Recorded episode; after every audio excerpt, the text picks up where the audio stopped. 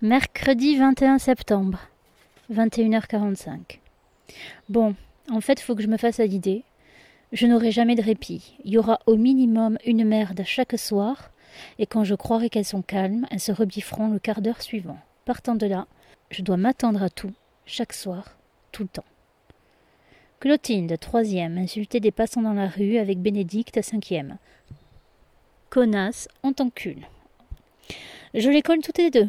Sur ce, Clotilde téléphone à sa mère, et alors que je suis en train de donner le pied de sambon à une seconde pour les toilettes, Clotilde arrive avec son groupe d'amis et souhaite me passer sa mère au téléphone. Oh putain Je ne sais pas si je dois la prendre ou pas, ça me gonfle déjà d'ailleurs. Je la prends pour dire bonsoir madame, et alors elle me répond un truc du genre ah, Vous avez collé ma fille Et je lui dis oui. J'ai collé Clotilde, elle insulte les passants dans la rue et leur dit texto Connasse, on t'encule. Je vous repasse votre fille, madame.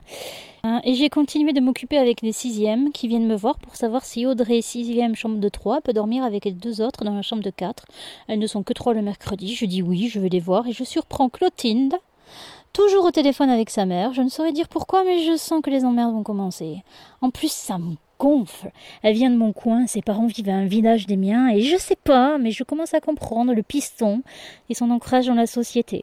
La peur de dire non ou de défavoriser quelqu'un de son clan. Mais je ne vais pas commencer par me faire emmerder par des gamines, qui qu'elles soient. En plus, je les connais de nom, ses parents, rien à foutre. Elle a fini de téléphoner et interrompt mes pensées pour me dire, victorieuse Mes parents, ils viennent demain pour vous parler. Ils veulent vous voir. Oh la conne Si elle savait comme je m'en carre de ses parents et de leur pseudo-intimidation. En plus, je doute fort qu'ils soient là avant 8 heures du matin, heure de mon départ, et quand bien même, je doute encore plus fort que ce soit mon rôle de recevoir les parents. Mais enfin, dans le doute, je téléphone à la CPE qui me confirme que c'est elle qui reçoit ses parents et qu'elle est habituée à recevoir les parents de Clotilde.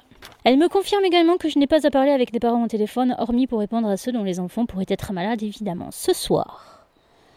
Ce soir, mes chéris, ce soir, mes lapins bleus, ce soir, c'est également le soir où je leur donne des feuilles de couleur pour créer l'affiche de leur chambre à mettre sur la porte avec leur nom et prénom et classe et décorer comme elles souhaitent.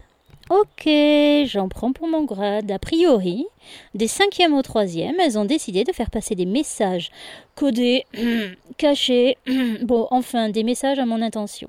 J'ai donc droit à une affiche avec leur nom décorée de phrases tout autour et des proverbes censés les représenter. Bien Sauf que je lis des wesh la grosse, si on te pousse, tu roules.